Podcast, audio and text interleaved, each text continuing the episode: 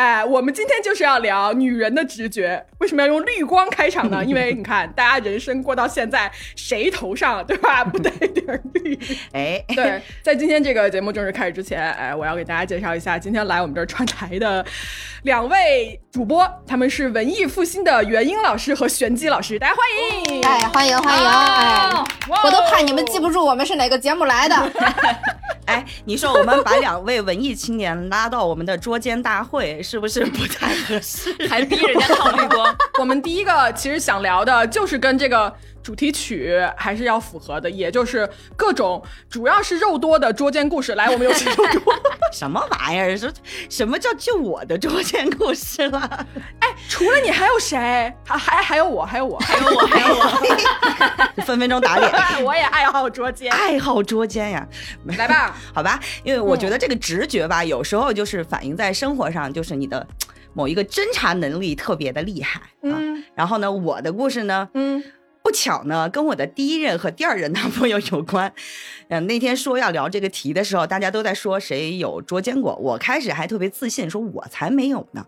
结果细想起来还不止一个。然后 我先说我初恋的吧，呃，我跟我初恋呢，大概是我。迄今为止谈的最久的一段，然后呢，最开始我们俩经常吵架，吵架的原因就是因为他的前女友，然后他十分知道我的雷点，嗯，就是前女友啊，所以呢，我日常就会告诉他，我说，因为我控制欲特别强，那个时候年轻啊，我说你跟你前女友之间呢，就稍微注意点儿。毕竟呢，都是那个都是第一次谈恋爱，对吧？那个控制欲这个东西很难受，我控制不了自己。他就说好，然后反正因为这事儿吵过很多次吧。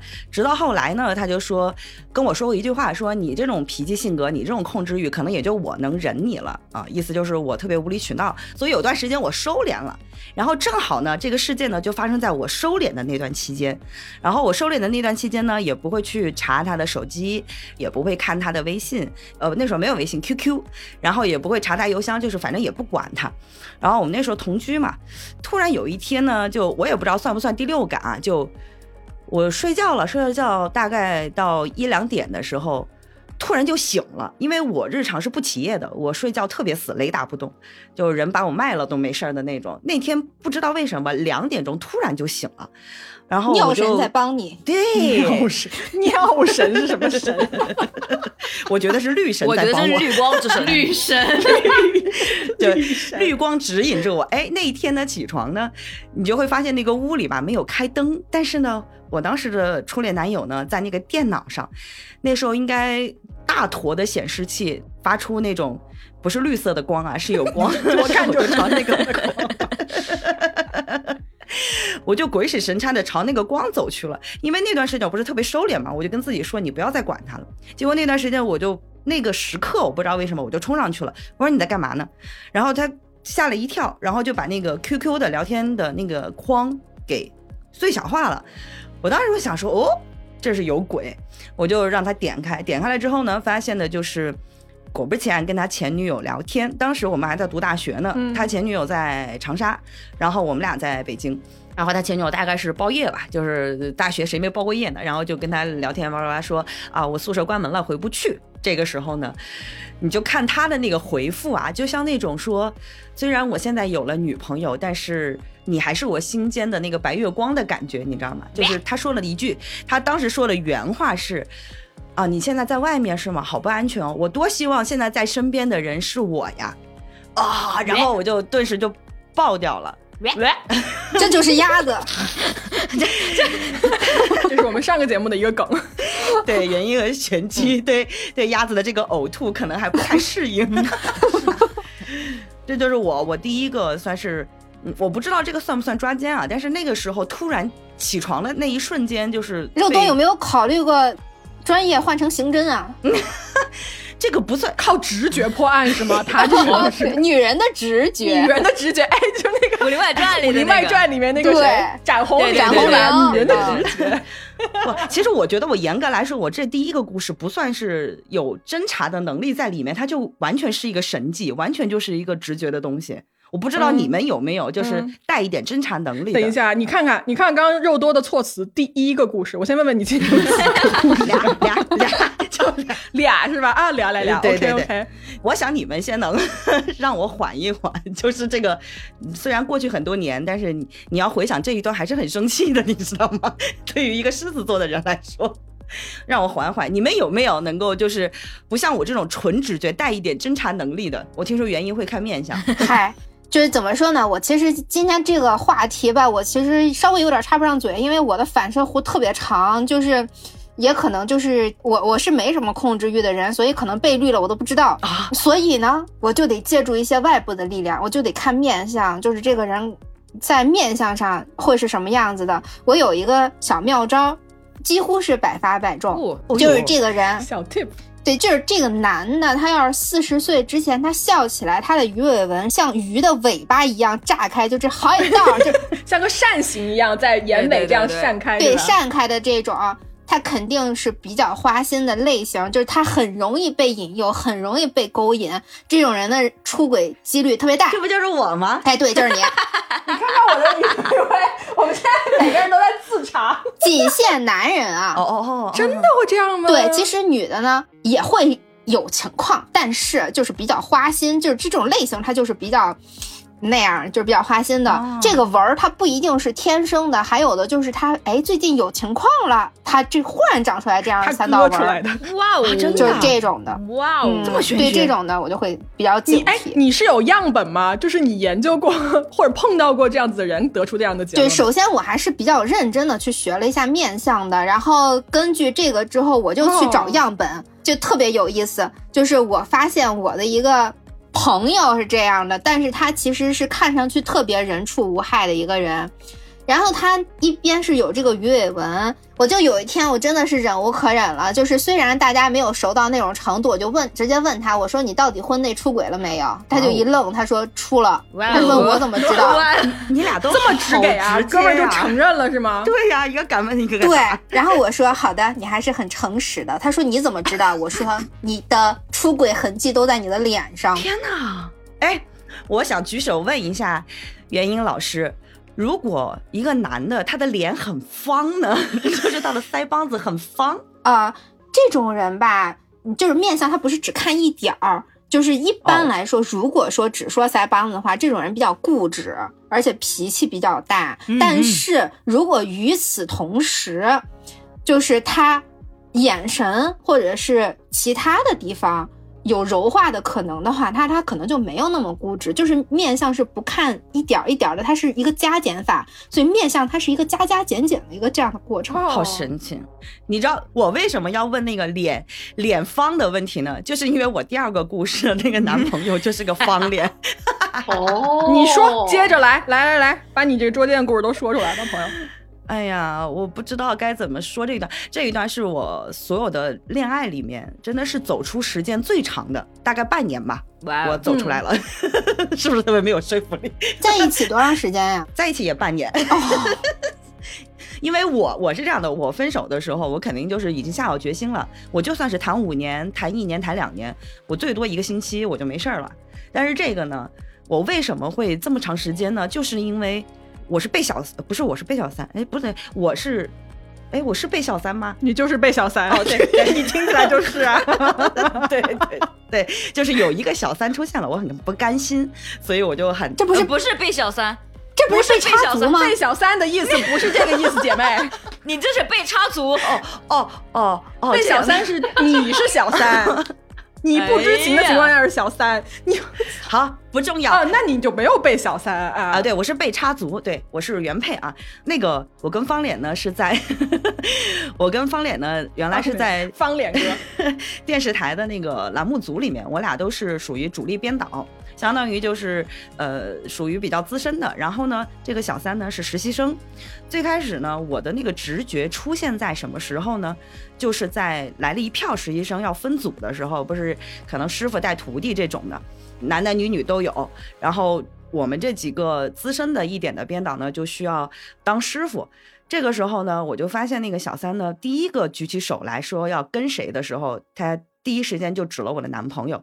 当时你知道那个女人的那个警铃就响了，就噌一下，然后我就看上了他。然后呢，那段时间因为我跟我那个男朋友同居嘛，基本上是二十四小时都在一起，因为上班也在一起。我很清楚我男朋友的短信，那个那个年代还是短信，他还是诺基亚的，就我忘了什么铃声了。就那个短信的节奏，我是知道他有事儿没事儿的。嗯，然后跟这个实习生在一起，他带实习生那段期间呢，每天。十一点过后，短信频率就会开始增加，它还不关震动，你知道吗？就就让它对啊，我想说不调震动吗？不调震动是对。然后我就加上这几个信号，我觉得但凡就是敏感一点的女生，应该都会有那种就是会有反应了嘛。然后第三个信号是出现在，因为我们那时候剪片子，有时候出去外拍会让实习生当个托，就是当演员什么的之类的啊。然后我跟我男朋友那时候在机房剪片子的时候呢，有一个镜头，大概里面是那个小三在里头，然后我就突然发现我的男朋友在旁边，嗯，嘿嘿笑了一下，然后。我不知道他在干嘛，但是我能感觉到，就是说这个我的男朋友对这个女生是，他是不一样的，看这个女生的眼光。嗯，好，是这个时候我就开始侦查了，在这个故事里面，我有了一些侦查能力。其实我的男朋友当时是非常注重隐私的，因为我是经历过第一段就是控制欲特别强的时候，所以到这个第二任男朋友的时候，我就特别注意不要去。表现出自己控制欲很强，不要老是去查他。所以原来跟方脸相处的时候，他是去哪儿都不用告诉我的，你就直接去就行了。但是因为有了这个信号之后，我就开始去趁他不在家的时候，我就去上他的电脑。他从来没有告诉我他的密码是什么，但是由于我很聪慧，我很冰雪聪明，我就把他的密码全。由于你很聪慧，可还行，我就把他的密码全套开了。好。搜索了一圈什么 MSN，然后搜索了一圈之后都没有什么痕迹，因为方脸特别注重隐私，他会把他甚至他会下线的时候会把他的网页记录都给删掉。但是呢，互联网的服务器是有记忆的。嗯，我在那一年还是在玩开心网，我在开心网上找到了痕迹。就是你知道我是怎么找着了吗？我非常清，那时候大家玩开心网不是很疯嘛，都会盯着对方。那时候还有什么种菜呀、抢对抢车位什么的，就会大家记说，比如说方脸，你的那个菜大概什么时候熟了，我就要去收。然后我经历过好几天、好几次，发现当我冲到方脸的菜园子里的时候，发现那个小三的号就在那儿。就已经偷过了，你知道吗？嗯，就他比你还上心，他一直记着你男朋友什么时候菜成熟？不光抢我男人，还抢我男人的菜，还抢我男人的菜，啊，不能忍，气死我了！你知道偷菜比偷男人还不能忍呢，不能忍，我太生气了，你知道吗？我当时我的那个胜负欲就出来了，当然不是在抢菜上啊，就是我我看你就是想把菜先抢，我就我就特别生气的。点开了，因为我头几次我都没有去点开他的开心网，不是有那个私聊区、私信区吧，相当于，嗯，但是菜被偷了好几轮之后，我就去点开了那个私信区，然后发现他们俩基本上在每次下班之后回到家都会在那个上面聊聊的内容，当然并不是什么嗯很露骨的东西，但是你你能感觉到就是互相撩，嗯，然后我我就很生气，反正当年嘛，就我是属于那种。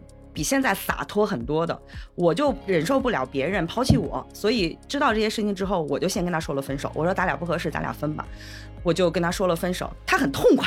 然后分完手之后，啊不到一个星期，我后悔了，我就后悔了。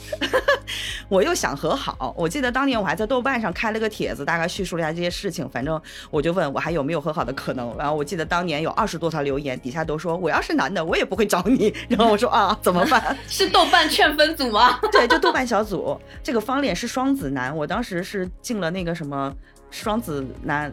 都是渣男的那个群里 去问的，有你看看你进的这什么地儿？然后我觉得他们不站我这边，可能是觉得我我不能够去看别人的隐私吧，我不知道。反正后来我就没上了。最后结局是什么呢？就是反正我也求复合也不行。然后那那一段时间，就是你有他们俩又老在我的眼皮子底下，都是在单位里嘛。我最后就离职了，嗯，离职了我就走了，我待不下去了。然后最新的呢是。我去年我到现在都还记得那个女生的网名叫什么，我就去微博上扒了一下。叫什么？嗯，那 算了吧，都已经过去十一年了，十太四年可怕了！十几年后有一堆人没见过这个 账号，对，然后暴力，反正去年我看的时候，他们已经生二胎了，就结了，修成正果了。，对对对，生二胎了。祝福。祝那祝福呗，哎我，终于知道开心网为什么倒闭了，真的，他就容忍小三偷菜，就是他就是被太多人抓奸，然后 真的，我我听过好多捉奸故事，都是在开心网上捉到的奸，啊真的啊就是开，对对对，哎，别说别说你们了，偷菜吗？就是，嗯，我忽然想起来，就是我我十几岁的时候，不是他那个开心网刚上线嘛，就是大家都玩的，就是就连地铁上聊天都是开心网什么的。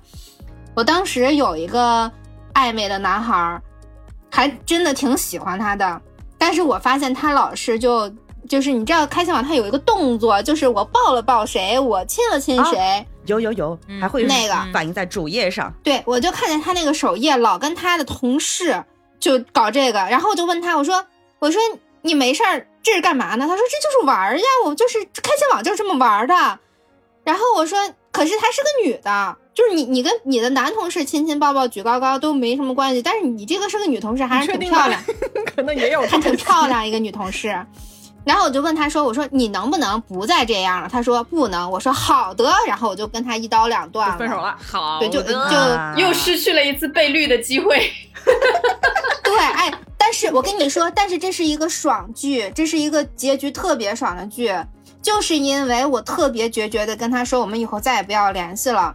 嗯，然后他直到我二十六岁的时候，还在对我念念不忘，还想跟我在一起，然后就对我特别特别好。意难平，对，然后我说你有毛病吧？我说你为什么要对我那么好呀？就是就是属于那种，我已经就是破口大骂，或者说是对他就是就是我对正常人干不出来的事儿。我想举个例子，就比方说，我其实跟他没有什么关系，但是我就为了劝退他，我就会跟他说，我想要这个，你给我买这个；我想要那个，你给我买那个，他都给我买。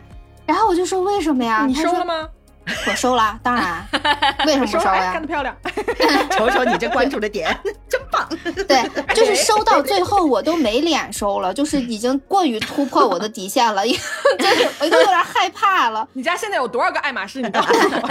哎没有没有没有没有一面墙。然后我就我后来就特别认真的问他，我说你图什么呀？我说我我真的不会跟你在一起的。他说我感觉好像这么多年只有你是在我一无所有的时候真心喜欢过我的。然后我说哦，然后呢？他说而且你那个时候对我什么要求都没有。呃，什么这巴拉巴拉，他就觉得那是一个特别纯粹的感情，然后我当时就有点懵。我说，那可是这个感情他现在不纯粹了呀。我说这个感情他在跟你要钱。他说你看看我背后这一墙的爱马仕 对，然后他说了一句特别经典的话，说，嗯，我知道你不是这种人。我说，哦，我当时我都震惊了，但最后我还是没有跟他在一起。就是我觉得这他妈这不是傻子吗？这不是我都怀疑他根本没看见我，真的就是那种感觉。我我觉得他一点儿也没有在意我到底想要干什么，不想要干什么。他就是太想跟我在一块儿了，就是已经疯了。已就是，但是他这种疯不是因为爱我，就是因为他没有得到我。嗯，然后他跟我说，啊他说人就是这样子的呀，得不到他就念念不忘。对，然后他跟我说，我永远都忘不了你。我那天送你回家，然后你扭头跟我说，咱们以后就别见面吧，拜拜。他说你就竟然就头也不回的回家了。他说我那个画面我永远都不会忘了。然后我说，哦，我说在哪儿啊？就是因为我真的不记得这个画面。他可能在想象你穿着高跟鞋踩他的脸，你就是他心中的刘亦菲。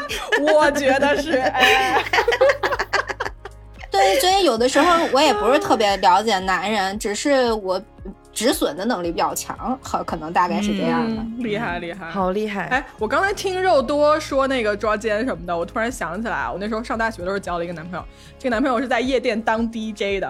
哇，大家想一想这个职业，哦，哎，你好喜欢舞台上的男人哦。当时北京特别就 mix 的一个 DJ，啊好吧，就 那个那个鬼地方。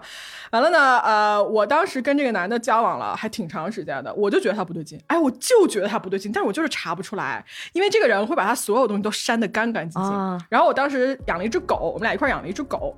他就下去遛狗，他下去遛狗呢，我就从窗户的那个窗帘后面就这样呃打开一点，我就看他，我就发现他刚下楼出了那个单元门，他就开始打电话啊，他就开始打电话，你他妈给谁打电话，你知道吧？完了呢，我就想说哈打电话是吧？行，我呢就等他回来，我再去看他的手机，没有通讯记录啊，这太没有这个对话记录，对吧？这有多明显？后来发现就是有事儿，就是有一个女的在一直找他，嗯。这是一个穿插的小故事，然后还要讲一个故事，就是大家反正都在聊倍率嘛。就我当年交过一个音乐制作人的男朋友，好吧，嗯，这个男朋友呢，他有一个非常意念很坚定的一个前女友，就是这个前女友一直要想找他复合啊，但是就是就就就是肉多吗？是是肉多，我前男友就是方脸是吧？原来是你，就是我，哎，怎么地？打起来，打起来！有仇报仇，有冤报冤吧！打起来，打起来！好，这个这个制作人前男友呢，就是他有时候会去给，比如说什么音乐人做一个什么单曲，然后他就说啊，他说我今天晚上，比如说他晚上六点钟出门，他要去做一个就是编曲什么的，就不见了。这个人的电话从那天晚上开始就打不通，比如说你晚上十一点打就会说无法接通，两点钟打无法接通，直到早上七八点，这个手机才会。就是重新开机，我觉得他就是把卡给拔了，把把这个卡给拔了嘛。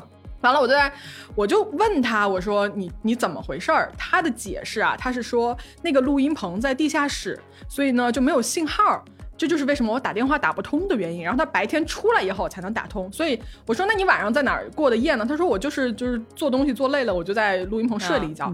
我说哦。完了，这个事情啊，重复了大概两到三次，就是整夜整夜联系不到人。嗯，后来哦，后来他自己跟我坦白的，他跟我说那几个晚上都是跟他前女友睡在一起，他根本就没有去什么什么录音棚，根本就没有。而且你知道很过分的一件事情就是，他跟他的前女友去那个东四十条，当时就是有一个卖那种枣糕，就不知道。他们怎么知道那个地方就是那个卖枣糕？那枣糕真的很好吃，真的很好吃。然后这两个人呢，我为什么要强调这件事情？这两个人呢，就会去那边买一堆枣糕，他们俩就会吃。然后呢，因为他们买太多就吃不完，这个男的就会把他们吃不完的东西拿回家给我吃。然后我因为完全不知情，我还吃的非常的开心，我还问他在哪儿买的。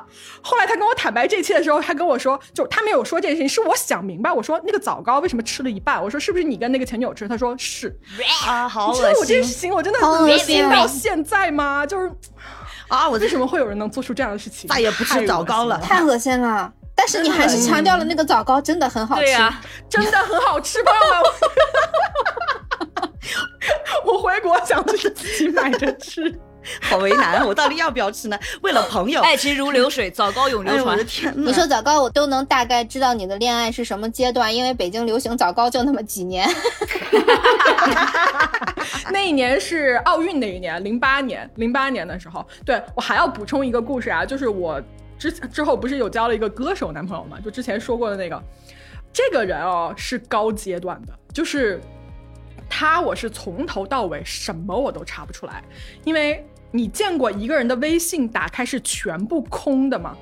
就当年应该是一二年左右吧，那个时间段，就群聊还没有这么疯狂的时候，他的微信打开全空，他跟每一个人聊完天都会永远就直接删除。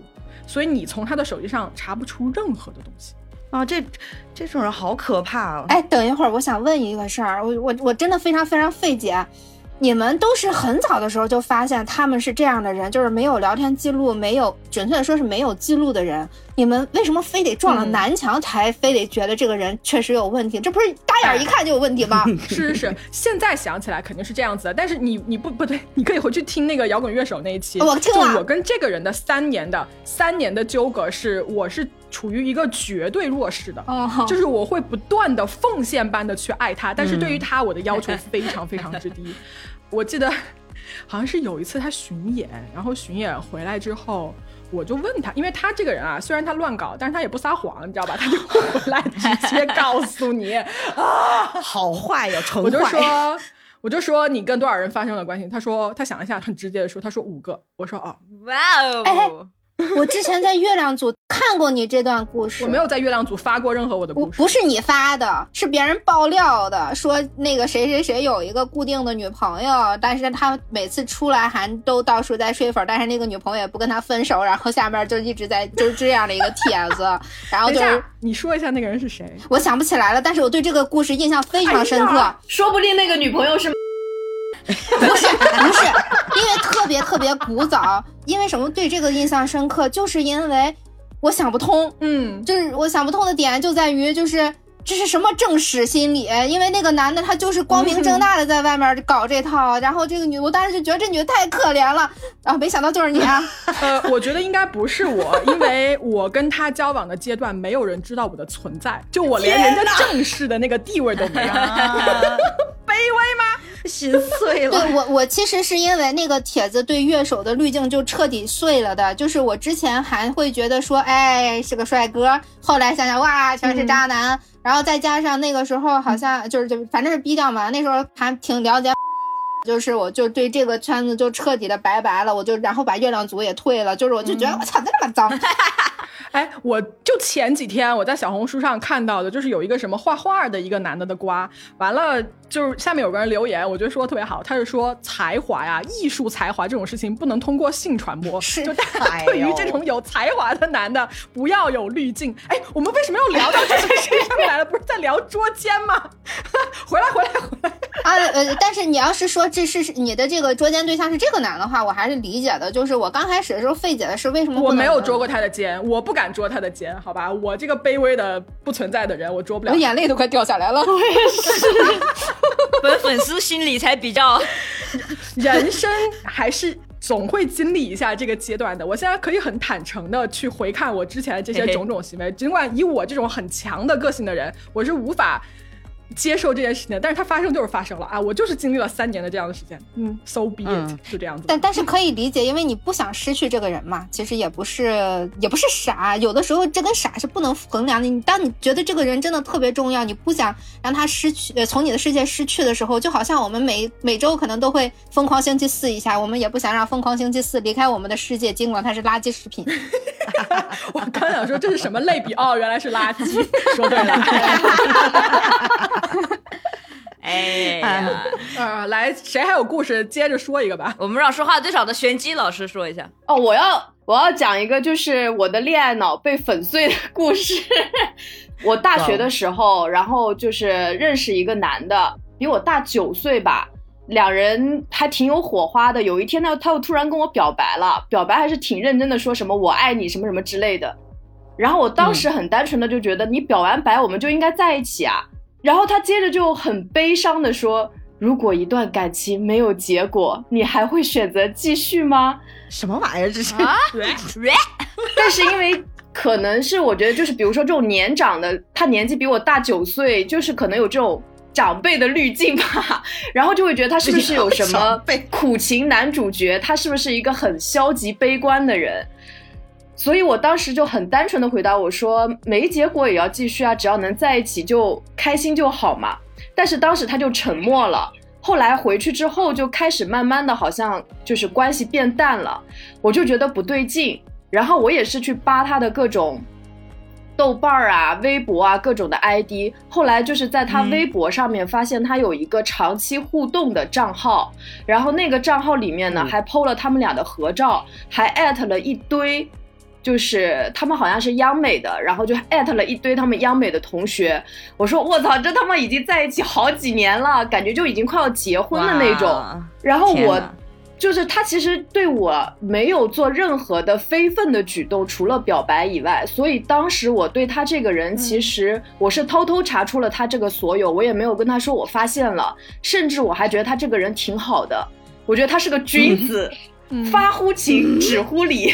哦，哎，我可以理解，就是我觉得他是情感出轨了，但是他没有对我做实质性的举动，而且他看在我年纪小的份上，他也没有告诉我他是这么一个破败不堪的人。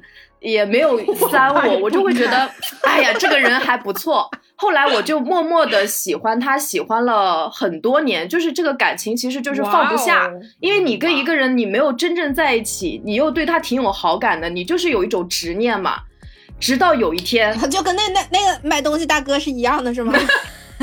然后直到有一天，特别有意思的是，我在微信朋友圈看到我熟悉的一个女生，她是个微商，就是整容整的挺漂亮的那种，发了一张非常性感的照片，然后是穿了一个低胸装，她的低胸那儿呢放着一个米老鼠，然后我就看到了这个男人的 ID 在下面评论。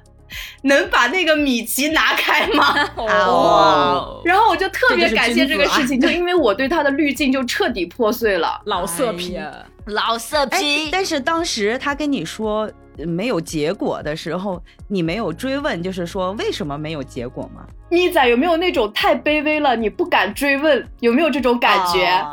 有有，我能共情到。而且玄机他本身就是一个不追问的人，就是发生了矛盾，他是不会去主动解决矛盾的那种类型。就是他都会等一个通知，等一个结果，就不管是男女关系还是友情关系上，都是这样子的，所以他不可能去追问。但我现在就会问到底，我现在就说为他妈什么？你给我解释！好气哦！嗯，天哪！哎，听身边人的故事，我就会很生气，因为就会觉得说受到了欺负。我想问一下，鸭子有没有？没有啊。鸭，好，说完了。你本人有吗？拽的嘞，哎，没有啊，怎么的？你闭麦吧，你走吧，你闭麦吧。其实我我是一个特别爱到处看的人，我说特别爱捉奸的人，吓死我了。我也捉不到什么奸，因为社交圈比较窄，但是我特别爱看别人捉奸，就是很快乐，就那种跟着别人一起打坏人那种感觉。所以我之前在微博上看到有一个博主啊，那个博主分享了很多自己的捉奸小故事。就非常非常的到位，因为它都很短小啊，就可能各因为各种细节。我记得其中有一个投稿是一个老公拿了一个电风扇回家，二手电风扇回家，然后他就跟那女的说：“你老公在外面有人，而且还应该是长期稳定同居的一个人。”就是一个为啥呀？电风扇对一个完整的故事，说什么这个电风扇一看就是一个二手的，然后这个什么款式也不太常见，然后现在又是什么什么冬天，可能是你老公在外面有人，并且那个女生可能现在生了孩子，可能所以需要空调了，然后这个电风扇可能就得看面相看出来的，而且最后他说这些全中，全中。你说一下他的推理过程吧。突然变成案件，看一下你的轨迹来。对对，他说那个电风扇一看是一个用了挺长时间的，它不像是可以从二手市场淘一个回来放家里，一般人用不着那种老式电风扇。他觉得可能是从，比如从什么地方不用了搬回来的，又舍不得丢就搬回来了。那为什么会有这样一个东西呢？那说明他是不是有可能他之前和一个女生在外面同居，同居之后一直是在比如客厅里吹电风扇，但是因为那个女生现在怀孕啊，或者是有孩子了，就用电风扇已经不能降温了，对孩子好，他可能就买了个空调。那这个电风扇淘汰了，他不舍得扔，他可能就带回来了。大概就是这样一个，他有一个这样的猜测。等一下，等一下，我觉得他能推到这一步，没准他就是当事人，他就是过来点他的。那还是你比较离谱，你觉得是不是这样？你很棒，不愧是你，还是你比较离谱。我怎么听起来像在玩海龟汤呢？对，就感觉逻辑就是很顺，因为这个一环接一环也推得太具体了。我觉得你给一个 general 的 idea 可以，你给这么具体，就是这个人就过来。啊但是后来那个那个女生就去。跟踪她老公还是怎么怎么的，反正就查出来了，确实在外面有一个女生，并且有一个小三，然后还怀孕了还是生孩子，我忘记了啊。这是个概率事件吧？我觉得这就是小三击退原配的方法，装匿名信。嗯，非常的精彩啊，你很棒。精彩。这个博主的名字叫做喜欢冬天喝热牛奶。嗯，大家可以去观赏一下各种各样的捉奸小故事，各种捉奸小故事。哎，我那天在我们群里，我其实就说啊，就像生活中这种直觉，其实有时候你觉得是你的第六感，但是其实呢，它是你大脑的潜意识在处理一些你之前的经验，是的，和他在帮你做一个很很快的、很迅速的第一时间的判断，是的，可能你自己都没有意识到你在做这件事情，但是你那个直觉其实它不是那种天外飞仙，突然给你就是灵光一现那种东西，它其实就是一个经验的判断，然后告诉你说这个事情不对劲，对，哎，但我我有过特别奇怪的，就是我记得那时候我在北京坐公交车。然后我就坐在一个靠窗户的位置，我就看着窗户外面那个车水马龙的，应该是北三环。完了，我就想说，这车，哎，要是被撞了，不知道该怎么办哈。哎，话音不是我脑海中那个话音还没落，咣就一辆黑色那个车，而且它撞的地方就在我那个窗户底下，哎我的天，就撞在了那儿，然后把我吓一跳，你知道吗？我想说，我靠，这么准的吗？天哪！哎，然后就。因为我一直是想说，如果一辆公交车被撞了，里面的乘客怎么办？那天我就学到了，里面的乘客就会被赶下车，然后等下一辆车来接你。你倒是还挺淡定，你的脑电波太厉害了。对啊，刚刚渣渣说的那个观点我特别认同，因为我有个类似的故事，就是我小时候，我不知道大家有没有过，就那一段时间。我总是摔跤，我不知道怎么回事，就感觉那段时间那个小脑不太发达。但是很好的是我我我又灵活的躲过去了，就并没有造成什么实质性的伤害。但是有一天呢，就那段时间的某一天早上醒来的时候，我就有个特别强烈的预感，我觉得今天一定会摔。结果那天我就崴了脚，就是你早上起来，然后脑子里就有这么一个对 idea，对对，因为你知道我我小时候很迷信，就是你比如说早上吃早饭的时候碗碎了什么的，我就那一天会战战兢兢。我小时候特别迷信，然后比如说戴个手串啊，或者什么东西掉了，或者你今天坐的那辆公交车中间在哪儿多停了一下，我就会很迷信，说今天会不会发生什么事儿。我小时候是这样的，所以那天早上我就有个强烈的预感，我就觉得我今天一定会摔跤。那我觉得可能现在想想，应该就是那段时间老是有这种要摔的，大脑已经接受到了这种信号，他就已经到了 那种。我也不知道那一次的摔跤到底是心理暗示还是 大脑提前给我预警啊。反正最后真的摔了，我不知道大家有没有过这样的直觉的时刻。那你那摔跤的话，那我不是才摔完吗？你你是日常摔跤，还在摔吗？就十二月，就上个月。还是上上个月，反正十一月吧，十一月底，然后北京有一次天气特别特别冷，外面下了一点小雪。那天要上班，还是我们单位那天是有点像周年吧，周年庆的那种有活动的。我平时都骑小电驴上班，那天我突然觉得，我说我不能骑这小电驴。我说我肯定会摔跤，那时候我妈还来这儿看我，我妈还说你没啥事儿，能能你骑慢你就不会摔。我说肯定会摔，我坚决不骑，我一定要腿着去上班。笃定？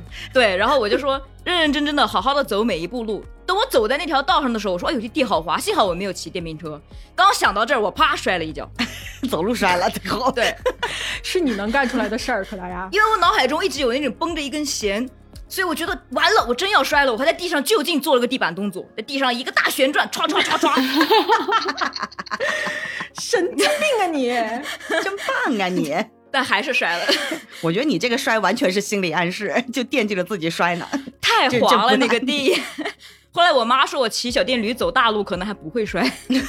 你们为什么还讲完那个伤心的爱情故事，就开始讲车祸和摔跤？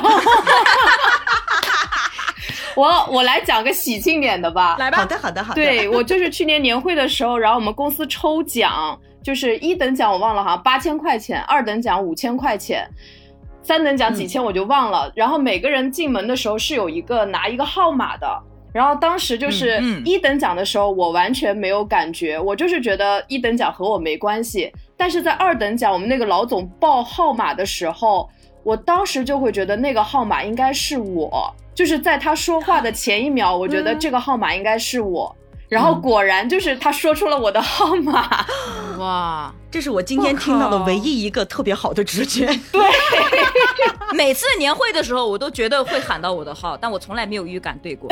而且这个直觉是没有任何生活的经验，它其实就是一个一刹那的一个感觉。嗯嗯哦。还有一个很喜庆的事情，是我妈接女宝的事情，就是小红书不都接男宝吗？我妈是接女宝，就是我妈有一天上街，然后看见别人领着一个女孩，她当时就有一个感觉，说我想生个姑娘，然后回去就跟我爸说，就是我要生孩子，我要生二胎，而且我能生女儿。我爸就不相信，因为我已经有个哥哥了。然后我爸就很怕再生一个男孩出来，一方面是要罚款，另一方面他很讨厌儿子，他觉得儿子很麻烦。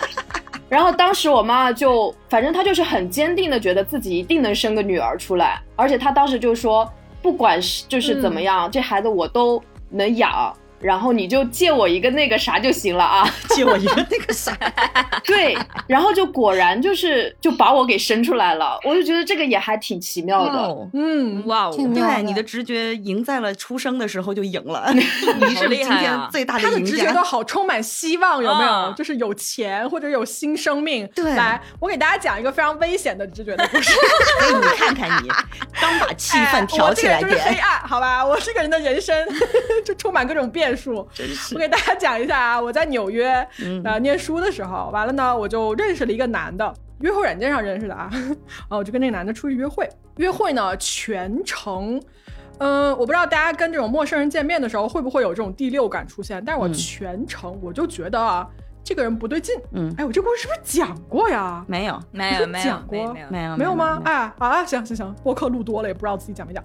完了就说，他说他的职业是一个律师，好吧？他有一个自己的一个什么 law firm，就自己的一个律师所，事务所啊，事务所。哎，完了就巴拉巴拉巴拉讲了一堆，讲了一堆呢。我那天回去之后啊，因为他跟我联系的时候，你知道当时 iPhone 有那个 iMessage，你知道吧？就不走微信什么，因为外国人他也没有微信，他。是发那个 iMessage，但是他的 iMessage 很奇怪哦，就是我们有时候发那个上面会显示你的手机号码，嗯，但是他的 iMessage 发过来是一个 email 的地址，嗯，完了我就我就去查，我就想说这个人到底是谁，因为我没有他的全名，就是约会软件上你是没有这个人的 last name 的，就你不知道他姓什么，所以你没有办法找到他很多东西。好，这个时候有一个人物出场了，就是我一个关系很好的哥们儿，这哥们儿是一个澳大利亚人。完了呢，他是一个澳大利亚的黑客，说他是黑客，其实他是澳大利亚这种就是类似于政府的，在用他就是做这种什么信息保安工作的这么一个人啊，就是他对这种东西很了解，对对对。我那天晚上就跟他瞎聊天儿，我就说，哎，我说我今天遇到一个人很奇怪，但是我说不上来他哪儿奇怪。我说你帮我看一下，然后他可能大哥那天就是工作量也不饱和，你知道吧？就跟我说，你把他那个 email 地址发给我。我说好，我说发给你，然后发给你，这个人就消失了。哎，我这哥们儿就不见了。大概过了六七个小时，他说我把我们一整个 team 都叫过来，开始破这个人的那个 email 地址。他说，因为。他说我最开始没有叫我的同事来，我最开始就我查，他就说我查到这个人，我觉得很不对劲之后，我才把我的同事叫过来一起查的。这个人通过他这个 email 地址，首先他不是一个律师，就是他给我的所有的身份信息都是假的，然后不知道他是做什么的，但是最后找出来发现说这个人是一个。网络卖淫嫖娼组织的一个背后组织者，哇，天哪！他会有那种 webcam，就是会把那个女的拍摄下来，然后还有那种就是招妓的那种广告里面，你可以看到这个人留了他另外的邮箱地址。就我那个朋友把他所有邮箱地址都列了一个单子出来，就是一个一个对，发现他在这个网络的这种黄色世界中非常的活跃。哇，好危险呢！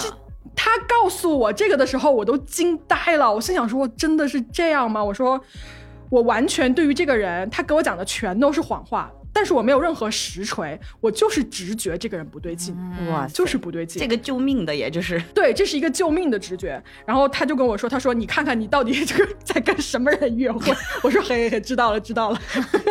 完了，我还去跟这个男的对线，你啊，你还对线了？对，我发那个 iMessage 骂他。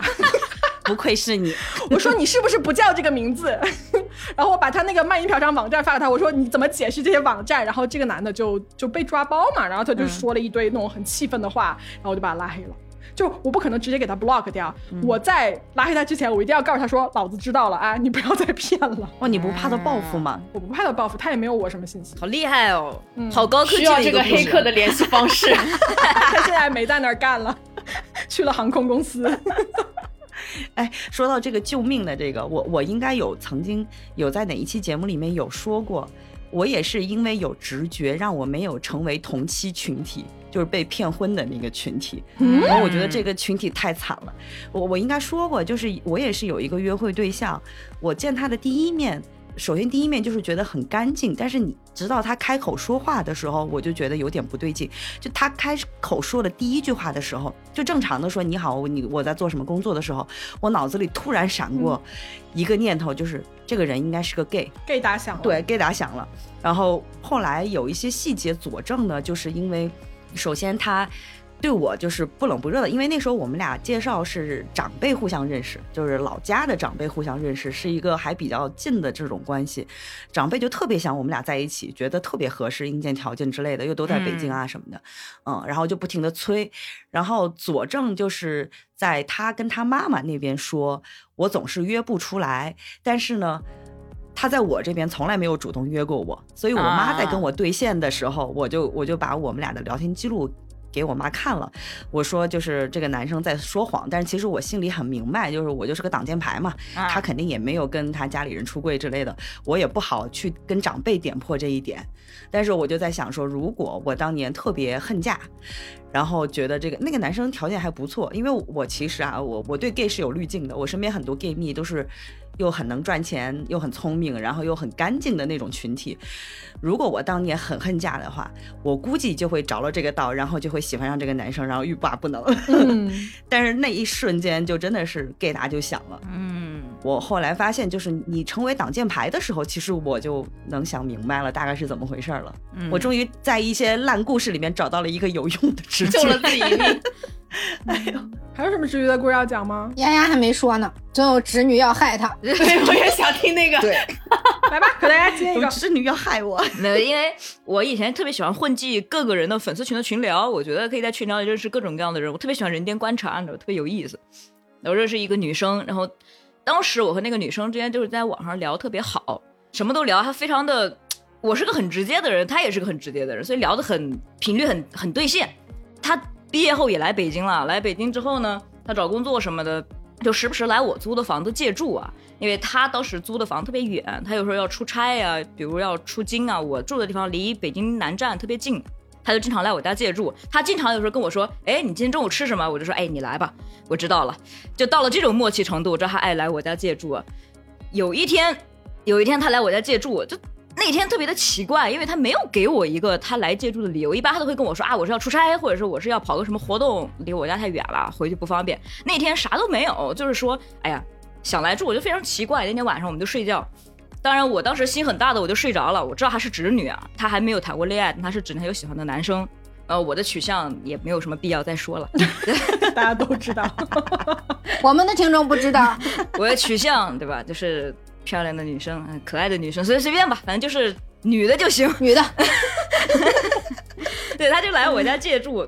那天晚上我睡着了，睡着之后我是半夜迷迷糊糊中被清醒的。哇哦，然后好香艳哦！这个故事如此香艳，我也是没有料到。我被清醒后，我是在很迷糊的，因为我睡觉其实和肉多很像，是睡得非常死那种，所以刚醒的那会儿我会很迷糊。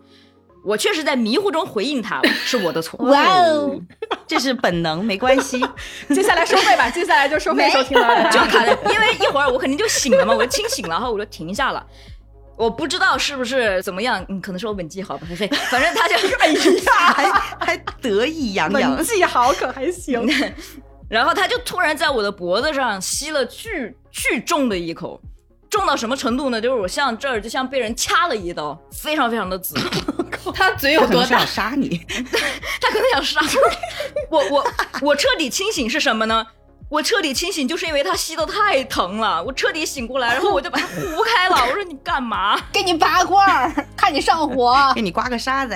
我说你干嘛？然后他又不说话，不说话。我说很气愤，气着气着我又睡着了。他这是你怎么那么要睡呀？这天晚上你就不能醒醒吗？哎，他除了嘴在亲你，他手什么的没有别的动作吗？就比如说摸你什么都可能只是抱着我吧。其实那时候我真的有点迷糊，我都不知道他是不是。可能就只是抱着我，那她就不是侄女啊。但然后第二天早上起来了嘛，我就问他你昨天晚上干嘛？他不说话。那天一早上我们就没说话。说我马上要出差，我要去做个采访。我顶着脖子上那玩意儿，我就在家里冷敷啊。后来贴个创可贴采访的。我说那个被访人是一个公司的老板，他当时坐在旁边就是这样审视着我，好尴尬呀。再之后，我跟这个朋友我还问过他一次，我说你那天是为什么？其实他哪怕给我一个，比如说那天晚上他只是性欲来了，我都能接受。但他什么都不说，我就觉得很奇怪，我就觉得这个人直女有问题，他要害我，他不说，他什么都不说，就是要害我，人家就是喜欢你，对我觉得他就不直，他就是喜欢你，他想上你，对啊他有喜欢男人。你但凡没那么困，这事儿就成了。哎，我当时跟他认识两三年，他之前所有的聊天还有所有的状态都是个直女，而且我们俩见面也认识一年多了，一点前兆都没有，非常非常的奇怪。我就觉得他要害我，他什么都不说，我就觉得他要害我，他越不说，我就觉得他要害我。他要害你啥呀？他图你什么呀？他他以后给你拔罐想收费，他可能想杀我。啊，他作的是动脉的位置是吧？这这这就这就这新型杀人手段。啊！然后在在那之后，不管他说什么，我都及时离开聊天框，坚决不让他来我家借住了。我总觉得不对劲，我又很难说出来这种不对劲是什么。他是想要跟我发生关系呢，还是想跟我谈恋爱呢，还是想干嘛？得不出来结论。等一下，我采访一下可达鸭。首先，你是不是不喜欢他？就是就你不能跟他发生性行为，我可？以，你要是告诉我你只是想发生的话，我也可以。女的就行。但是你不能什么都不说。不能不给你一个交代。对，就算说要拔罐也行。你是馋我的感情啊，还是馋我的身体呀、对吧？你给我一个。哎呦，馋你的房子，没有吧？哎呀，太奇怪了，现在都想不明白，太奇怪了。等一下，所以现在这个女生她后来是就是变弯了吗？还是她一直还是以一个直女的她形是啊，象出现还是直女啊？啊，她可能就是好奇，想探索一下跟同性的这个关系。而且我们俩之前以前聊天是没有禁忌的，就他可以跟我说一嘴，而且我还哦在线上问过他，我怕他是不是当面不好意思说，我还不说我还在微信上问过他嘛，他也不说。嗯嗯也不，说，我就觉得你很奇怪。不是这样，我觉得如果一个直女很好奇，然后想尝试一下，然后突然被人一手呼开，我觉得她可能就是自尊心受到了打击，是的，然后她就不敢了，他就不敢尝试了。哎，我觉得还有一种可能，她其实虽然是直女，但是她可达鸭可以是他弯的对象，但是他又没有信心，嗯就真的就弯了，所以他不知道该怎么处理这段关系。他又喜欢他，但是又不能给他一个承诺，但是又不想跟他是一夜情，可能是比较复杂的关系。妈呀，好虐啊！这个剧情这样的直女就是要害人的，她就是要害人，转天就嫁人去了，真的。就是要害人嘛。什么呀？哎，重点是什么？当时的我想不明白，是因为就像我刚说的，我跟他之间是什么都可以聊的。嗯我也想到刚才原因说的那一切了，就是他都可以，以前关于这种话题都可以坦然的跟我聊，我们都可以很直面的说，他就是什么都不说，这一点让我非常非常的奇怪。嗯，他哪怕说我当时只是有了一时冲动，但是我现在觉得可能也不是怎么样，都可以，都没关系。而且在那件事情之后，他还在跟我像以前一样聊天，但是关于那天晚上只字不提。不是那个草莓，你可能都觉得自己在做是，梦。要不是那个，我那个玩意贴了好久，那个肉多应该看过，我记得我揭下创口贴给他看过，对我见过，好恐怖、啊，非。常的红，哇哦，好抓马，我喜欢。你看的时候都已经过一个星期了，哇，下口这么重啊！他是不是要杀我？不是，人家下了多大的决心，你给人扼杀了，你知道吗？你什么星座？我只关心什么星座他水平，啊？水瓶我就理解了。可能真的是在探索一个新世界。我也觉得是这样，我也觉得他只是想探索，但他为什么不能跟我讲一下呢？羞耻啊！嗯，你就是讨厌他黑不提白不提是吧？就不对就不敢面对这件事情。对，哎，就是这个我也会烦，这个我对你会给他追很烦问到底。对就很烦。然后你问他又不说，你又不能一直追他问这事儿，显得我也像个傻逼。嗯，然后你在节目里大讲特讲，警惕直女，你就等着吧啊！评论区。不是这样的，我爱直女。嗯，大家知道的，每个拉子都爱直女。嗯，立马怂，立马怂，好想知道为什么呀，好难受？。好想知道吧？我是一个双子，我的好奇心也非常的旺盛，我就好想知道，他就不告诉我，嗯，那你就再跟他过一夜。我不敢。用这种方式让你对他念念不忘。对，会不会是用这种方式让你永远都忘不了他？那你说他是不是在害我？是是是，为什么总要到这个结论上来呀？我大概能理解那一瞬间的上头是因为什么呢？嗯，可大丫，你不要害怕啊！就是曾经我俩在一块儿睡的时候啊，你俩什么情况？不，因为因为刚等等等等，刚才可大家说我睡觉不像肉多那样睡得非常死，我就想提一个问题，就是他怎么知道肉多睡觉特别死？我经常去肉多家借住，以前我很喜欢去他家睡觉。对对，纯粹睡。因为以我以前前些年睡眠特别差，然后我是旁边有人睡觉的话，我就会睡得很好，所以经常有朋友来我家借住。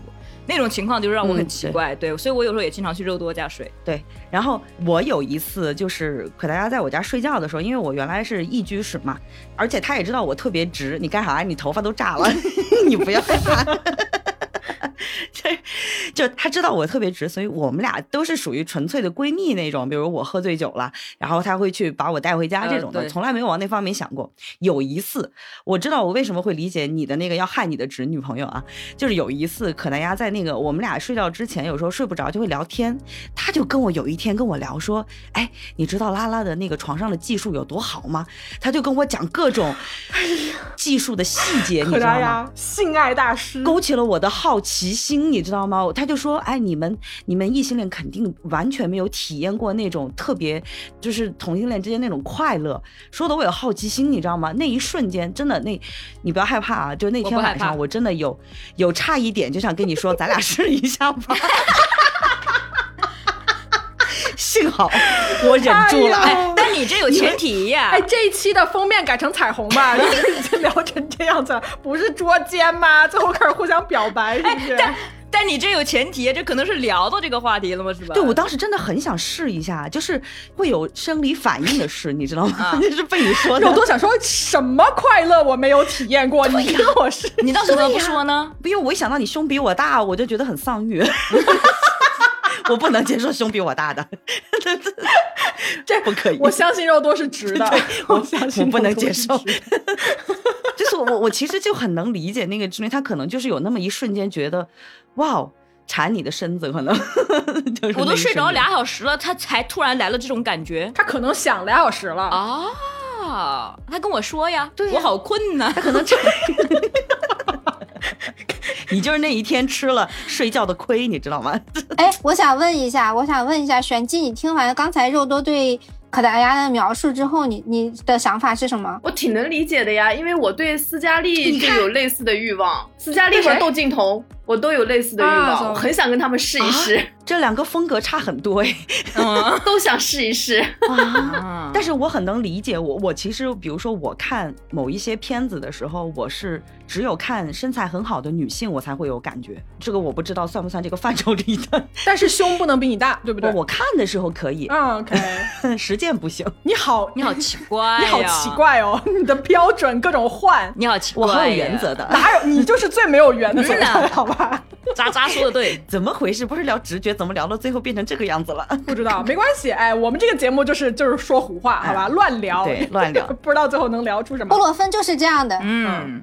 还有什么要讲的吗，各位？我我其实还挺想听那个玄机说那个被小甜妹来来来来啊，就是我之前认识一个朋友，然后那个女孩就是那种，你们应该也有那种一上来就对你特别好，然后很热情，然后会送你各种很走心的小礼物，然后走路又都会挽着你手。然后就主动找我微信聊天的那种类型的女生嘛，我以前经历的比较少，我性格也是偏被动直男的那种感觉。虽然我是个直女，所以就遇到这种女生的时候，我就会很难招架，我就会被她的热情和甜美所打动，就自然而然的成了她很好的朋友。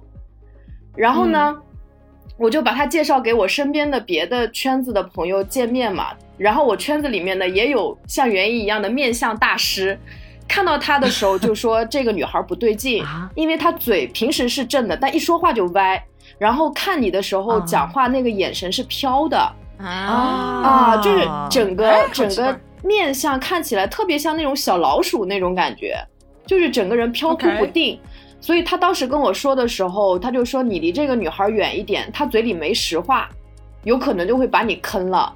我当时非常生气，我说你怎么能这么说我的朋友？你为什么要这么说他？你这个人心心思太阴暗了，不是所有人都像你想的那么坏。然后我当时就跟我那个姐们就撕逼了，撕逼以后，然后我就跟这个小甜妹每天就在一起，还挺开心的。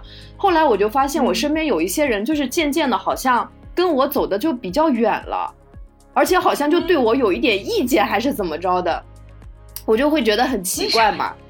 然后之后就是因为我跟那个姐们儿虽然撕逼，但后来也和好了。然后她就是一直替我留着心眼儿，就是在搜集一些这个小甜妹的做事情的一些证据。然后有一天，她就突然找我，就跟我说：“你知道吗？她在背后说了你很多坏话，甚至连你的地域她都在攻击。她说浙江人什么就是那种。”经济头脑特别好，然后就是很能算计，说鸡贼是吧？那种对，就反正就是连我的地域就都在攻击，然后他他做什么事情，他都说是我指使他去做的，反正就是给我身上安了很多我根本都想不到的帽子。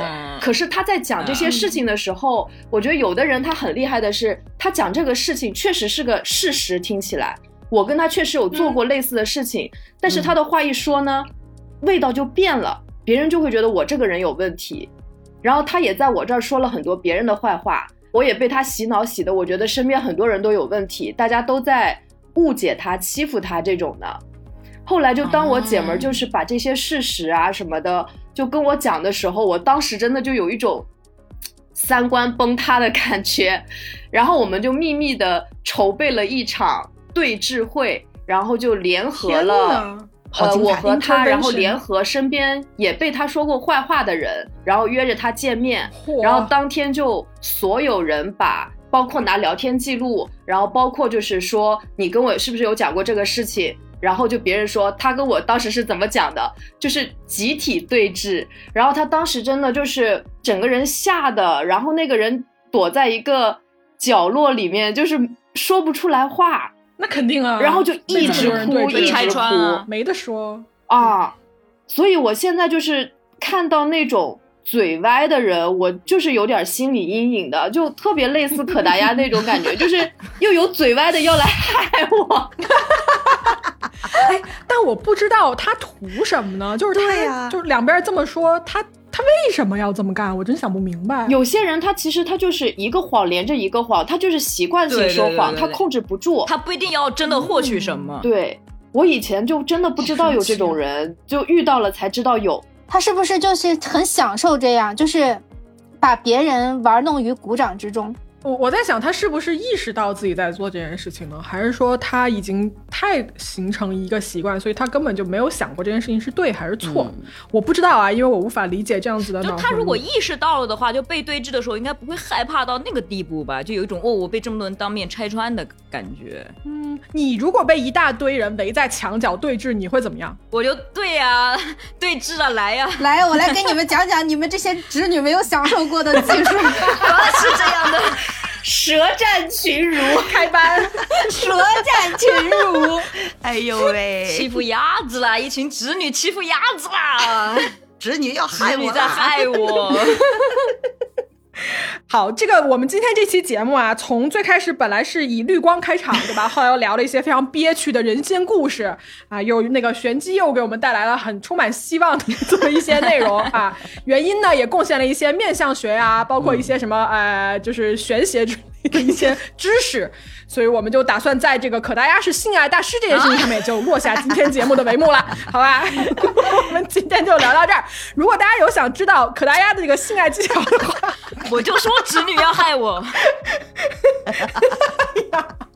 我就是那个侄女，我要害她。就大家可以在评论区啊艾特可达鸭。我说收费收费收费，我说完了，各位还有什么最后想说的吗？啊，谢谢大家听这个情绪和故事和这个风向都大起大落，对，大起大落的一期。